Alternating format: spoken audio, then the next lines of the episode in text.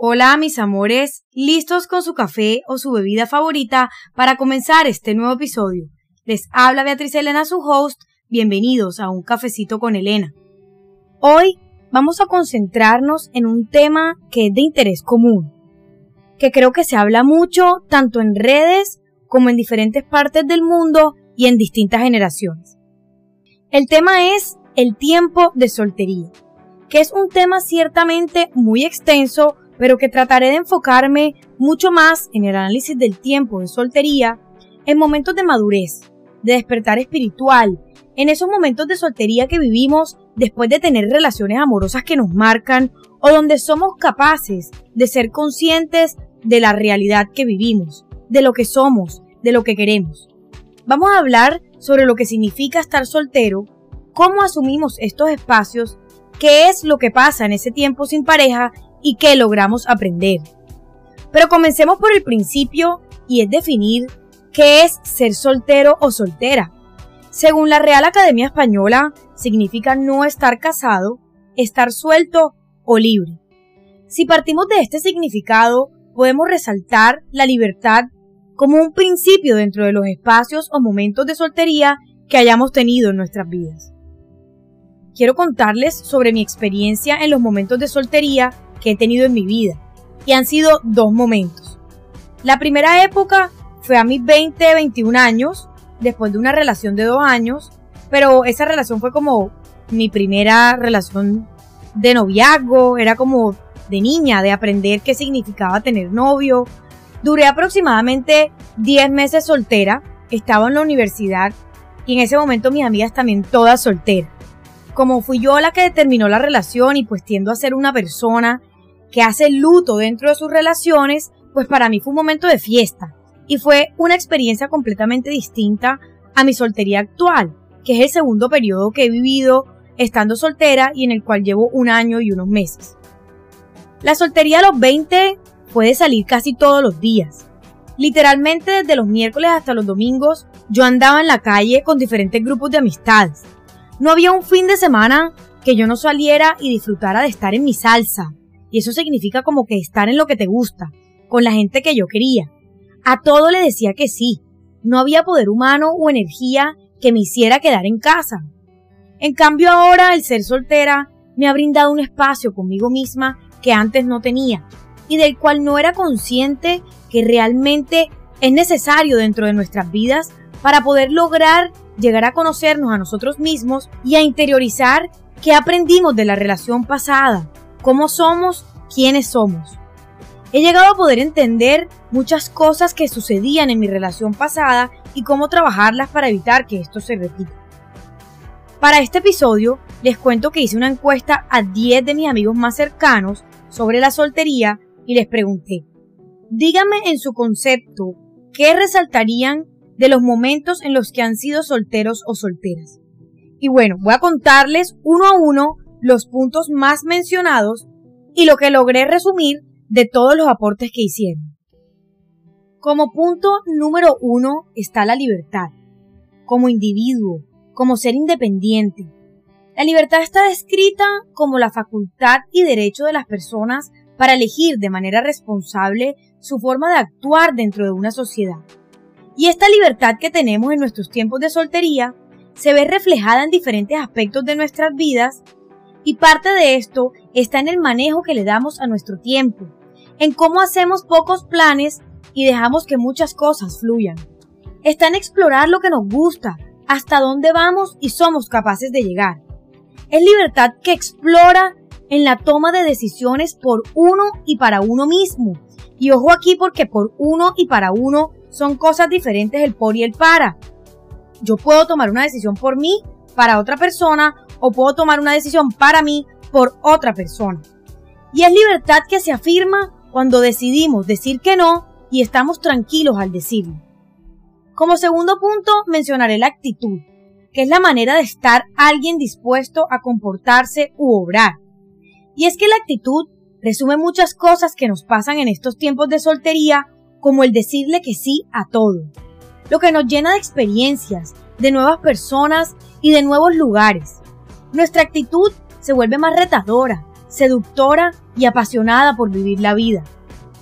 De esta actitud desafiante nos recargamos y sacamos toda la energía que no sabemos a veces ni de dónde viene para hacer todo eso que queremos. Muchas veces en pareja nuestra actitud se acomoda a la del otro y dejamos de hacer o vivir cosas que queremos por pensar en pareja. Y aquí los voy a invitar a que traten siempre de tener esa actitud exploradora con su pareja, pues los años y la comodidad pueden acabar en una relación monótona. Como tercer punto, quiero resaltar la conexión que volvemos a tener con las personas que nos rodean. La conexión es la unión que se establece entre dos o más cosas o personas para que entre ellas haya una relación o una comunicación.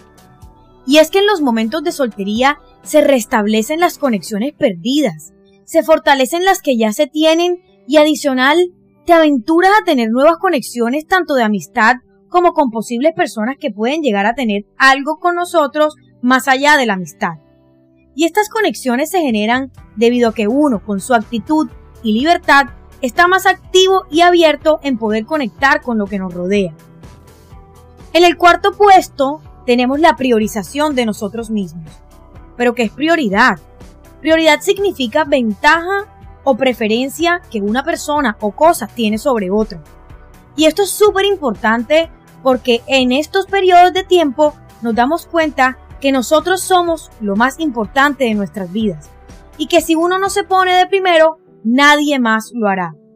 Nos volvemos conscientes de nuestro ser y comienza uno a escoger actividades que más le gusten, a arreglarse por y para uno mismo y no para que alguien más nos vea.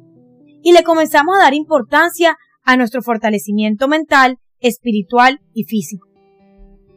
Y por último, y creo que es el más importante de todos, es la faceta del autoconocimiento, que se define como el conocimiento de uno mismo que llega tras reconocerse como persona individual con sus cualidades particulares.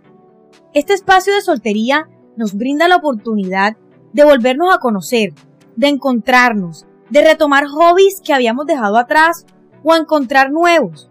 Nos descubrimos a nosotros mismos y comprendemos nuevamente cuál es nuestro valor y asimismo nos lo volvemos a dar. Comenzamos a no conformarnos con menos de lo que creemos que merecemos y logramos dejar atrás las cosas y personas que no nos aportan ni nos hacen bien. Pero todos estos atributos, por llamarlos de alguna manera, no llegan a nosotros por obra y gracia. Cada uno se trabaja, cada uno se debe interiorizar y llega después de un tiempo de ser conscientes del momento que estamos atravesando. Es importante como personas que podamos ver qué estamos viviendo en ese periodo de soltería y ejercitar cada uno de estos aspectos para poder desarrollarlos al máximo. Estas son cosas que yo hoy puedo decir que tengo después de un año y pico de trabajarlas y de poder aceptarlas como parte de los cambios. Pero son cosas que si no se trabajan, que si no las tenemos en nuestra mente consciente, no se desarrollarán nunca y el periodo de soltería simplemente será un periodo sin pareja, del cual no se sacaron todos los frutos importantes del poder relacionarte contigo mismo y poder generar un mundo nuevo, lleno de posibilidades, de nuevas metas y objetivos, y un mundo de ti, para ti, donde te das lo mejor porque lo mereces. En este periodo de mi soltería, mis dos primeros meses de soltera, yo no quería nada con nadie. Y con nadie me refiero ni amigos, ni familia, ni nada. Estaba conmigo misma. Los siguientes seis meses yo quería era salir. Ahí comenzó mi sí a todo. Mi actitud cambió, exploré mi libertad al 100%. Una vez vivido esto, le bajé el ritmo, pues ya había comenzado a entender e identificar qué era lo que sí me gustaba, qué días era que valía la pena salir y qué planes priorizaba para de verdad aprovechar las conexiones con mis amistades o familiares. Y los últimos meses, hasta la fecha, han sido más de haber podido encontrar un balance entre salir, mi tranquilidad, mi paz y disfrutar la vida al máximo desde aquello que me gusta como persona. Recordemos que la soltería no es sinónimo de soledad. Soledad es la circunstancia de estar solo o sentimiento de tristeza o melancolía que se tiene por la falta, ausencia o muerte de una persona. La cuestión aquí es cómo estamos percibiendo nuestra realidad. ¿Realmente estamos solos cuando estamos solteros? O más bien estamos mucho más acompañados que antes. No solo por nosotros mismos, sino también por las personas que nos rodean. En muchas ocasiones, el sentir que estar soltero es sinónimo de soledad, o es algo negativo, o el no querer estar en ese estado puede llevarnos a aceptar todos los anzuelos que lleguen, y que ante cualquier demostración de cariño mínima se maximizan los actos como si tuviesen bajado la luna y se termina romantizando a la otra persona. No es posible que prioricemos el tener una pareja solo por no quedarnos solteros o por tener la atención de alguien. Que tanta felicidad, o bueno, pensándolo bien, no es esa la palabra, sino más bien que tanta satisfacción puede darte la sola idea de tener pareja como para estar con alguien al lado que no te aporta, sino que te resta o con quien no te sientes pleno? Y esta es una pregunta que abro y dejo para que lo analicen porque honestamente en lo personal, la idea de tener una relación solo por tener pareja y no quedarme soltera para mí no cabe en la cabeza. Prefiero decidir estar soltera y de verdad darme la oportunidad de encontrar a aquella persona con la que me sienta que puedo ser yo 100%, que apalanque mi vida, que sea mi cómplice, que sea mi compañero y que mutuamente nos volvamos nuestras mejores versiones. Estar en una relación solo porque sí puede generar la desconexión contigo mismo, sensaciones de vacío, de no vivir una vida al máximo, mientras que las conexiones correctas nos deben dar sentimientos y sensaciones de plenitud, de paz, de tranquilidad, tanto así que cuando sea esto lo que sentimos cuando estamos con otra persona, ni siquiera nos vamos a dar cuenta de que esa es la persona con la que vas a querer estar el resto de tu vida. Porque todo fluye en sus tiempos, nada es forzado y además disfrutamos el día a día de lo que está pasando en ese momento en el vínculo. Y esto se vuelve tan poderoso que no estás pensando en el futuro, sino en el aquí y el ahora.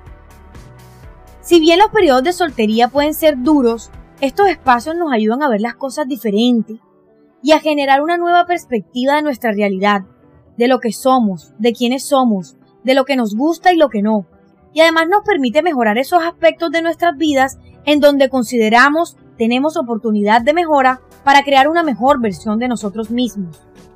Nos permite regenerar nuestra identidad y tener claro qué queremos y hacia dónde vamos. Hay miles de cosas que pasan durante estos periodos, y no todo es bueno y fácil de hacer.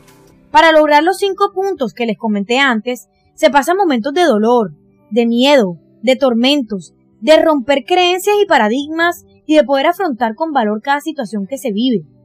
Pero ¿qué pasa por nuestras mentes en esos momentos duros, en los momentos difíciles durante la soltería? Pues se vienen sentimientos y pensamientos negativos porque la sociedad en la que vivimos tiene edades y establece tiempos para poder medir todo. Y esos paradigmas se presentan como miedos dentro de estos periodos, haciéndonos en ocasiones cometer errores en aceptar cosas que no nos van a aportar. Vivimos dentro de un sistema que trata de determinar todo con un número como parte de la medición del éxito, pero lo importante es que podamos apartar estas métricas, salirnos del sistema y establecer las nuestras propias, como adultos que somos, como personas independientes que saben lo que quieren para sus vidas. La edad es solo un número y esto a veces puede jugar en nuestra contra. Creemos que a los 25 deben suceder unas cosas, a los 27 otras y que a los 30 se debe tener una vida definida, lista y andando como si todo fuera color de rosas. Pero honestamente es que a los 30 ni los solteros ni los que están en pareja tienen una vida color de rosas, sino más bien cada uno está viviendo etapas en sus vidas que casualmente corresponden a la edad que tienen en ese momento. El poder está en aceptar la soltería como un estado normal en nuestras vidas, como periodos de tiempo para crecer que nos permiten ir planteando qué debemos trabajar para ser individuos plenos. El poder está en reconocer lo que queremos. El poder está en tener claro qué es negociable para nosotros y qué no. El poder está en qué y a quiénes queremos tener a nuestro lado. Y ahí en ese momento, cuando logramos interiorizar que el poder está en disfrutar de nosotros mismos, llegará esa persona que disfrute todo de ti y te dé más de lo que ya tienes, no para completarte, sino para acompañarte. Debemos como individuos buscar espacios que nos permitan generar conexiones con nosotros mismos. Y esto lo recomiendo a todo el mundo. incluso a las personas que estén en una relación. Para poder pensar y entender nuestra mente y darle espacio a los sentimientos que estemos experimentando en nuestro día a día, debemos poder encontrar un espacio que nos permita hacer una pausa para analizar nuestros pensamientos y sentimientos. De esta forma, hay un trabajo diario que permite generar mejoras en nuestro ser y esto se verá reflejado en el mundo que nos rodea. Resumen ejecutivo. 1. El poder está en aceptar la soltería como un estado normal en nuestras vidas, como periodos de tiempo para crecer, que nos permiten ir planteando qué debemos trabajar para ser individuos plenos. 2. El autoconocimiento nos brinda la oportunidad de volvernos a conocer, de encontrarnos, de retomar hobbies que habíamos dejado atrás o encontrar nuevos, de descubrirnos a nosotros mismos y de comprender nuevamente cuál es nuestro valor. 3. Recordemos que la soltería no es sinónimo de soledad. La cuestión aquí es cómo estamos percibiendo nuestra realidad. ¿Realmente estamos solos cuando estamos solteros o más bien estamos mucho más acompañados que antes? 4. Cuando logramos interiorizar que el poder está en disfrutar de nosotros mismos, llegará esa persona que disfrute todo de ti y te dé más de lo que ya tienes, no para completarte, sino para acompañarte. Y 5. Busquemos espacios que nos permitan generar conexiones con nosotros mismos y realizar una pausa para analizar nuestros pensamientos y sentimientos. De esta forma generamos un trabajo diario de fortalecimiento de nuestro ser y esto se verá reflejado en el mundo que nos rodea. Hasta pronto mis amores, los espero para el próximo café y recuerda ser siempre tu mejor versión.